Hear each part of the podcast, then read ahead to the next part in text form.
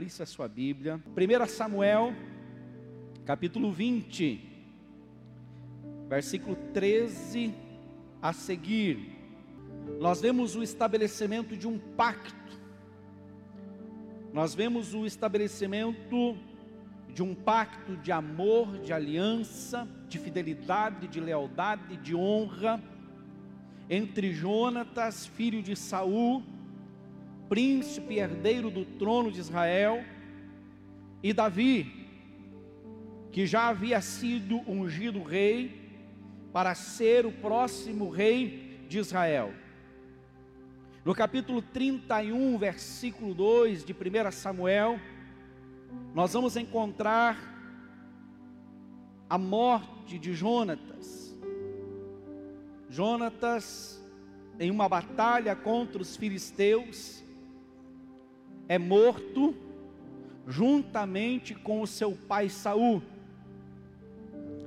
Queridos, o que nós precisamos entender que a Bíblia, quando nós a lemos, parece que tudo está acontecendo muito rápido mas não está.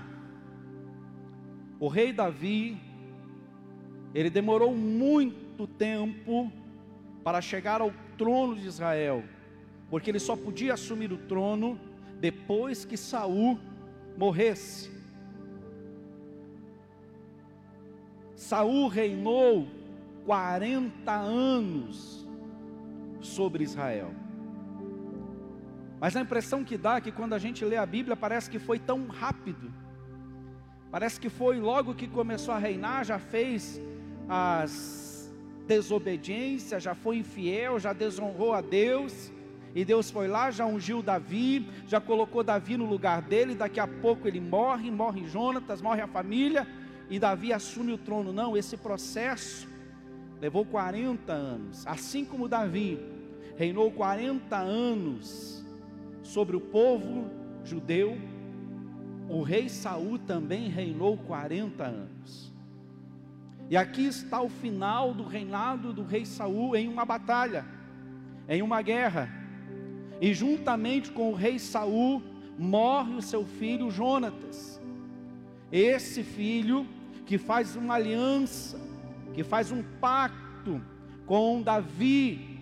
E ele diz assim: Certamente, se o meu pai morrer e eu ficar vivo, você, Davi, vai ter misericórdia de mim. A sua bondade, a bondade de Deus vai alcançar minha vida. E caso eu morra também, a sua bondade vai alcançar os meus descendentes, vai alcançar a minha casa. E então eles fazem um pacto, como se fosse um dizendo para o outro: se eu morrer, você cuida da minha família. Se eu morrer, você cuida da minha esposa, você cuida dos meus filhos, você cuida da minha casa. Os doze fazem uma aliança, fazem um pacto de lealdade, fazem um pacto de honra. E acontece então, em 1 Samuel capítulo 31, versículo 2, a morte de Jonatas. E nós vemos logo no comecinho de 2 Samuel, no capítulo 1, versículo 26, nós vemos Davi chorando a morte de Jonatas. Os dois tinham um laço não apenas de amizade muito forte, mas um laço de alma, um laço fraterno, e Davi está chorando a morte do seu amigo. E então em 2 Samuel capítulo 4, versículo 4, nós somos apresentados a um menino chamado Mefibosete. Mefibosete era filho de Jonatas, filho desse homem que tinha uma aliança com Davi. Jonatas está no campo de batalha, está sendo morto pelos filisteus. Nesse tempo, Befibosete tem cinco anos de idade, é cuidado por uma ama, e quando chega a notícia ao povo judeu, ao povo de Israel, que Saul o rei Saul, pai de Jonatas, e Jonatas haviam sido mortos na batalha. E naquele tempo, querido, quando se matava o rei, procurava se matar toda a sua descendência. Procurava matar todos faziam parte da descendência do rei que havia sido conquistado. E então aquela mulher que cuidava de Mefibosete pega Mefibosete, essa criança de cinco anos de idade, coloca no seu colo e corre para fugir. E ela tropeça, cai sobre o menino, os pés do menino quebram e se curam tortos, porque ela tem que ficar escondida. Ela não pode procurar a medicina, ela não pode procurar ajuda, porque ela está protegendo Mefibosete, um descendente do trono real. E esse menino então é levado para uma cidade chamada Lodebar. E lá ele vive a sua infância, lá ele se cresce. Esse menino é neto do rei, é filho de um príncipe herdeiro, ele estaria destinado à sucessão do trono de Israel, caso seu pai não tivesse sido morto. Agora ele está aleijado, já não teria mais direito de pleitear o trono, não teve uma infância normal, não correu como as outras crianças, foi levado para Lodebar, ficou lá levando a sua vida, já não possuía mais a riqueza de Saul, do seu avô, nem de seu pai Jonatas, no esquecimento, na obscuridade, ele vivia nessa cidade chamada Lodebar. Cresceu mendigando. Alguém que morava no palácio. Alguém que era sucessor do trono de Israel, agora aleijado, com uma infância perturbada, a sua ama, segundo os historiadores, se prostituía para poder alimentar Mefibosete vendia o seu corpo para poder trazer e comida para o menino, um filho que não era dela. E esse menino cresce dessa forma, cresce dessa maneira. E então chega o um momento em que Davi assume o trono. Mefibosete tem alguns significados e um dos nomes significado de Mefibosete é vergonha destruidora.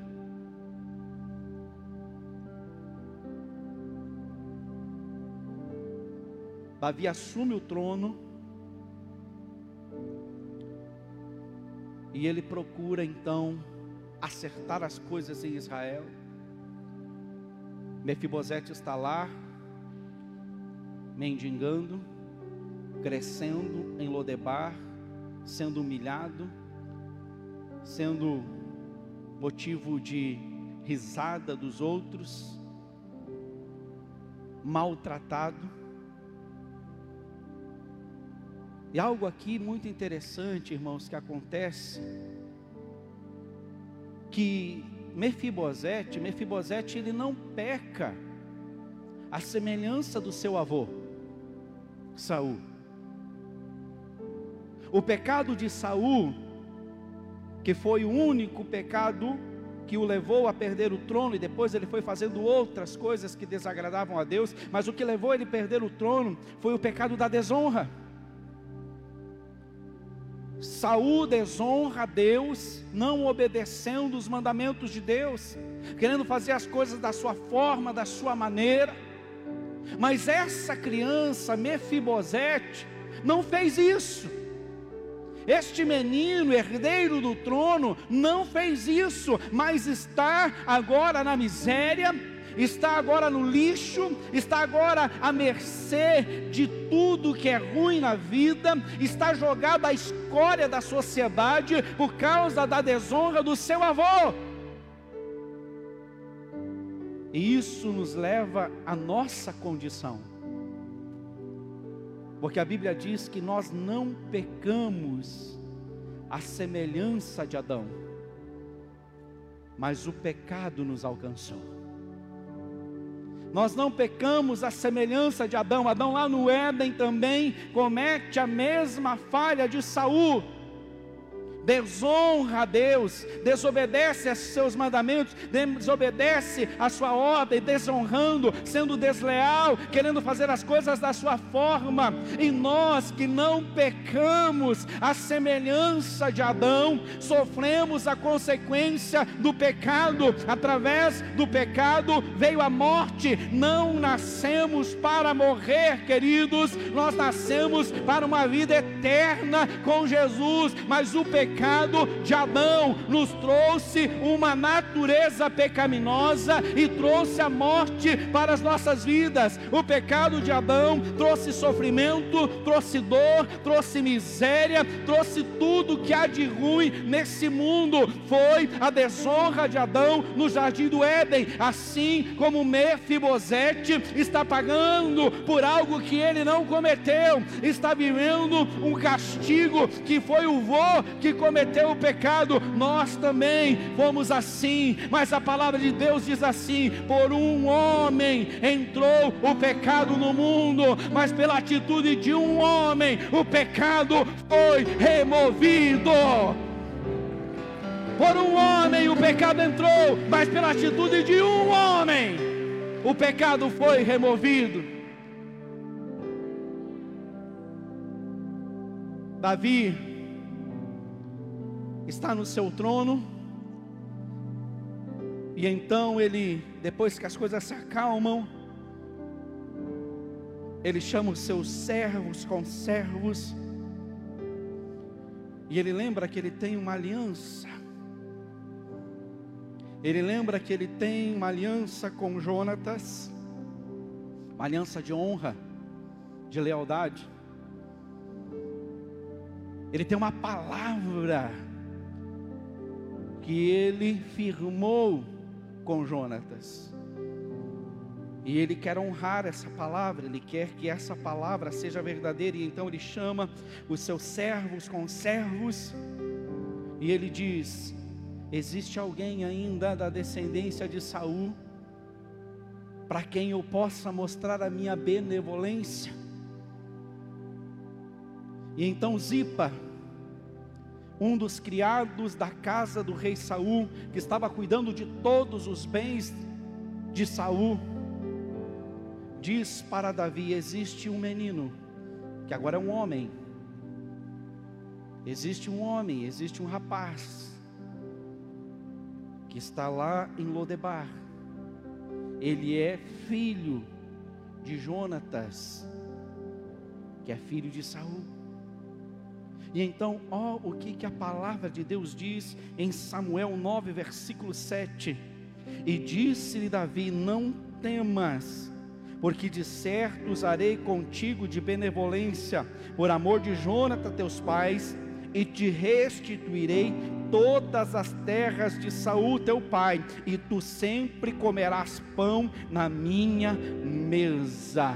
Davi cumpre a aliança que fez com Jonatas, manda buscar Mefibosete em Lodebar e coloca ele dentro do palácio. Olha como esse menino, esse homem agora vivia, como esse homem realmente estava totalmente arrasado, a sua vida totalmente destruída.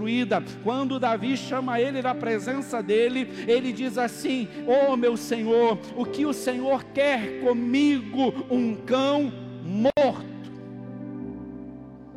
Ele se declara um cão morto, porque ele estava na escória da sociedade, sendo chutado, cuspido, pisado. Será que lembra alguém? Será que lembra alguém? Eu estava no mesmo estado que esse menino. Eu estava na escória da sociedade. Eu estava jogado como um zero à esquerda que ninguém dava valor. Mas o Deus de aliança me alcançou. O Deus de aliança me trouxe de volta para lugar que todos nós temos que estar. Este homem estava totalmente destruído, a sua vida, as suas emoções, totalmente arrasado, a ponto de olhar para o rei e dizer: O que o Senhor, meu Senhor, quer comigo? Um cão morto. E Davi diz assim para ele: Por causa da aliança, eu tenho uma palavra com o teu pai, você não sabe eu tenho uma palavra com o teu pai. Um dia eu e o teu pai fizemos uma aliança. Um dia eu e o teu pai juramos honra um ao outro. E hoje, por causa da honra e do amor que eu tenho com o teu pai, eu vou restituir a você todas as terras do rei Saul e vou te colocar assentado na minha mesa, não um dia, não um mês, não um ano, não dez anos, não cem anos, mas todo tua vida, você não sairá mais da minha presença, o teu lugar é no palácio. Davi honra a sua palavra, Davi honra a aliança. Mas agora preste atenção, porque isso aqui, queridos, isso aqui é tremendo demais. Vamos voltar lá um pouquinho, lá em 1 Samuel capítulo 18. No capítulo 8 também, nós vemos a mesma aliança se estabelecendo. No 18, a aliança se confirmando. Só que quando Davi está fazendo uma aliança com Jonatas, Mefibosete não existia. O dia que Davi está se aliançando em uma aliança de honra, de compromisso um com o outro, pela família um do outro, Mefibosete ainda não existia.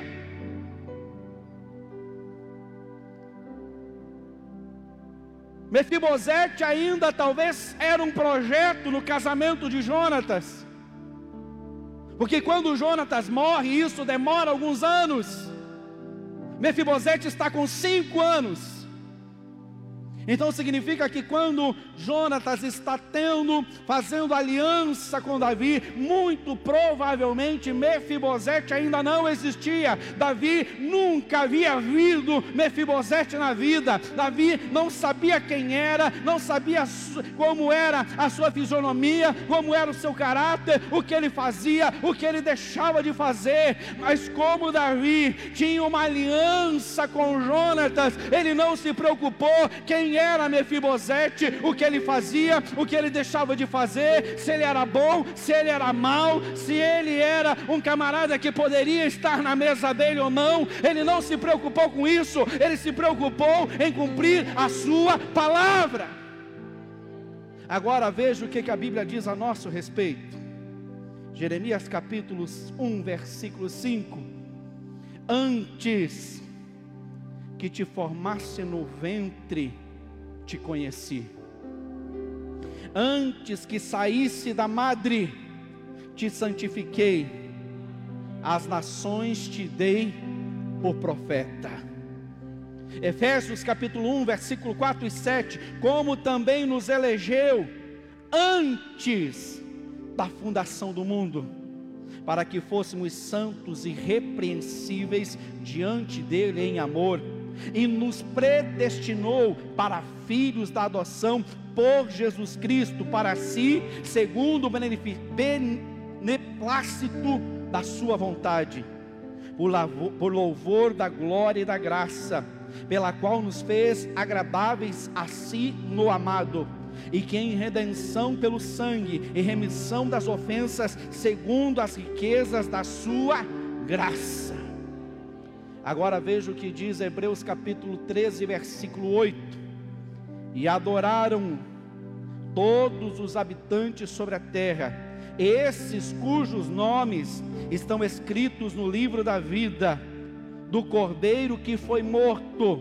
desde a fundação do mundo. Ei, nós temos um plano de salvação antes mesmo da humanidade existir. Nós estamos no projeto de Deus. Nós temos uma palavra de Deus de salvação para a nossa casa, de salvação para a nossa vida, antes do mundo ser fundado, antes dele me conhecer, antes dele te conhecer, ele te santificou, antes do mundo ser criado, ele nos elegeu, antes antes das coisas acontecerem, Ele morreu por mim e por você.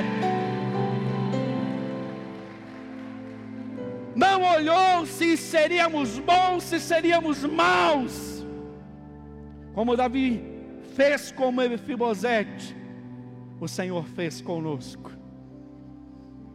Antes de tudo, ele já tinha um projeto e uma palavra de salvação para mim e para você. Olha o que, olha o que Apocalipse está dizendo. Apocalipse está dizendo que eles estão adorando o Cordeiro que foi morto desde a fundação do mundo. Antes mesmo de você dizer, eu reconheço Jesus como o único e suficiente Salvador da minha vida, e você existir para fazer esse ato aqui na terra, o Cordeiro já havia sido morto a aliança, o pacto já havia sido estabelecido. E essa palavra de honra alcançou a mim, alcançou você. Davi honra a sua aliança com Jonatas, resgata Mefibosete do esquecimento, devolvendo a ele dignidade e colocando ele no palácio. Lodebar, Lodebar significa sem pasto, lugar árido, lugar seco, inóspito, onde nada se planta e nada se colhe. Um dia nós estávamos nesta condição. Eu não estou falando de condição financeira, porque tem muita gente com dinheiro e que vive em Lodebar. Tem muita gente com a conta recheada, com investimentos, mas quando deita sua cabeça no travesseiro, há um vazio, há uma secura dentro da sua alma, nada que se planta, nada se colhe Mas o Senhor veio antes da fundação do mundo para nos tirar do esquecimento, para devolver a mim e a você dignidade e colocado sentado junto à sua mesa. Salmo 113, versículos 5 e 8. E eu vou precisar da tua cadeira, meu filho. Sei que você está descansadinho aí. Mas isso aqui ajuda os irmãos a compreender, entendeu? Salmo 113, versículos 5 e 8 diz assim: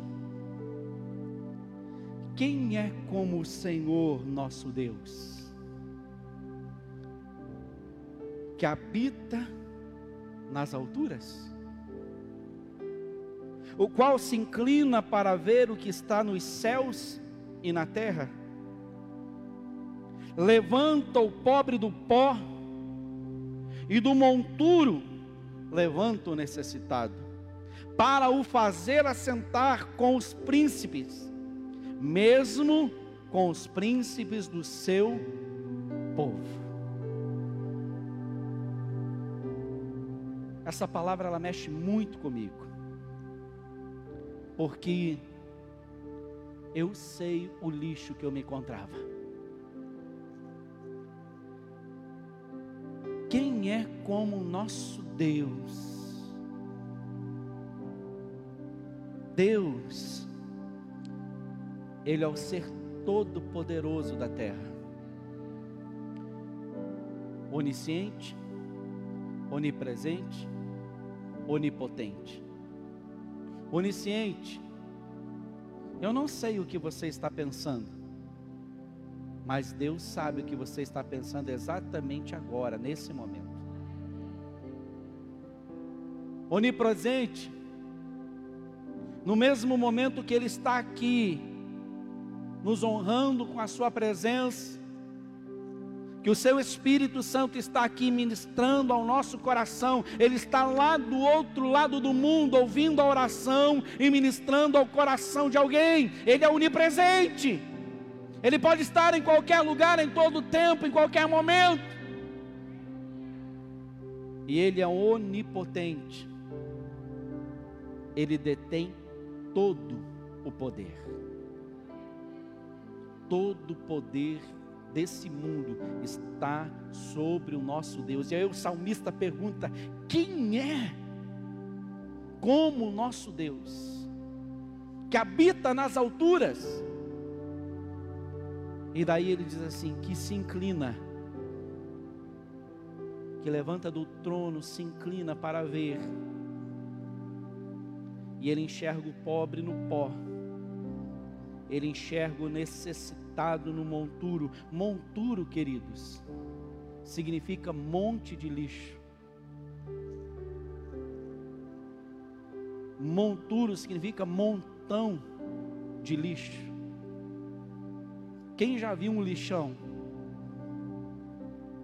É desse jeito, é um monturo, é um monte de lixo.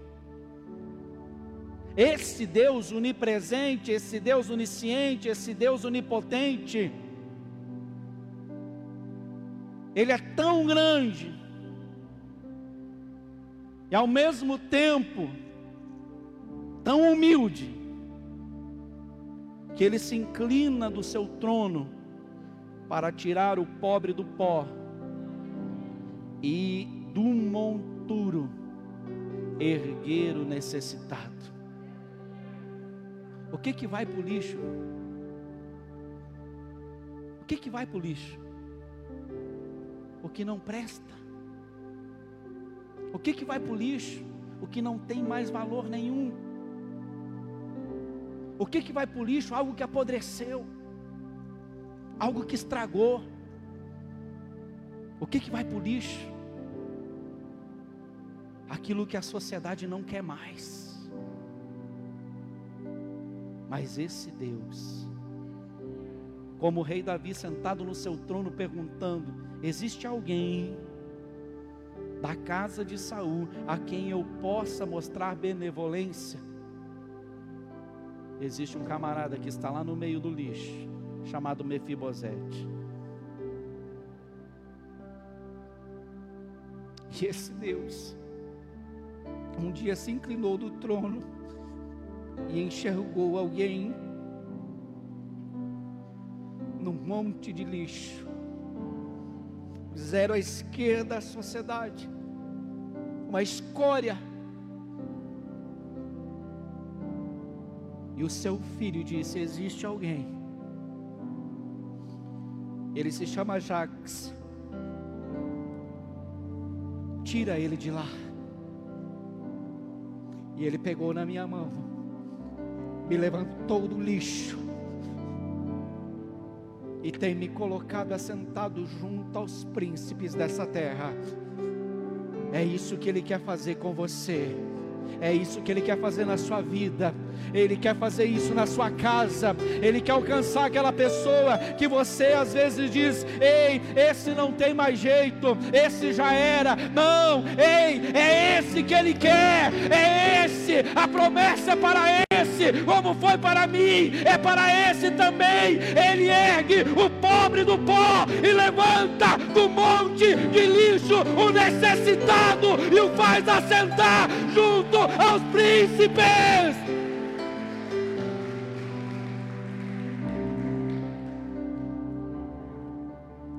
Uh! Eu me emociono com essa palavra porque eu sei onde eu estava.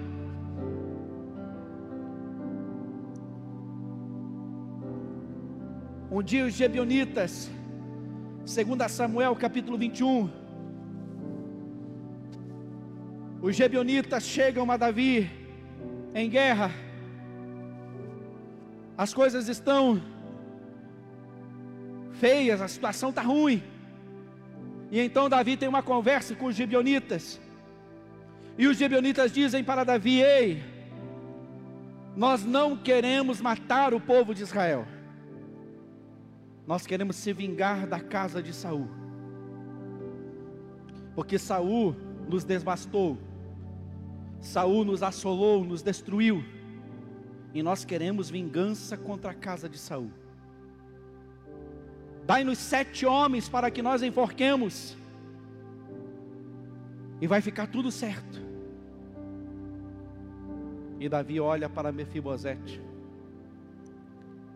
E a palavra de Deus diz assim: por amor, pelo pacto, pela aliança, para honrar a sua palavra com Jonatas, ele não permitiu que tocassem em Mefibosete. Entregou outros sete para os gibeonitas, mas preservou a vida de Mefibosete. Nós temos um acusador que o tempo todo nos acusa. E ele chega, ó, eu vou pegar aquele lá. E aí Jesus diz: Não, não, ele tem aliança comigo. Aquele lá você não toca. Eu tenho uma palavra de honra com ele.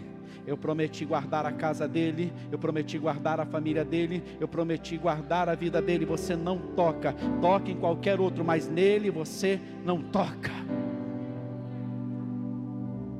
Deus honra a Sua palavra e nos resgata, e por amor do Seu Filho, Ele nos oferece a Sua mesa, para que nela comamos todos os dias eternamente. Se coloque em pé.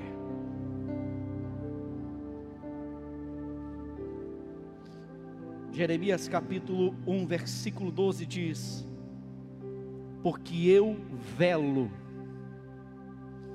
para cumprir a minha palavra. Você tem palavra de Deus na sua vida? Se você tem palavra de Deus, ela vai chegar. Porque Ele vela pela Sua palavra. Deus nos honra, porque a honra resgata. A honra tira o pobre do pó, a honra tira o necessitado do monte de lixo. A honra resgata a, dignidade, a honra resgata a alegria, a honra resgata os bens, a honra resgata a vida financeira, a honra resgata. Coloque a mão no teu coração, eu quero orar por você.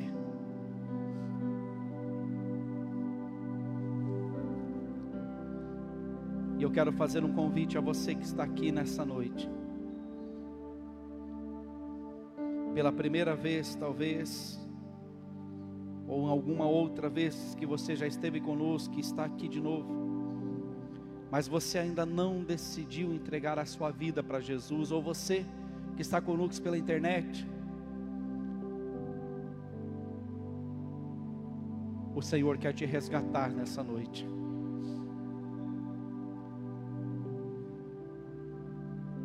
E Ele precisa que você levante a mão para que Ele pegue na sua mão e te puxe, e te resgate. Se você deseja entregar a sua vida a Jesus, aí onde você está, levante a sua mão, eu quero orar por você.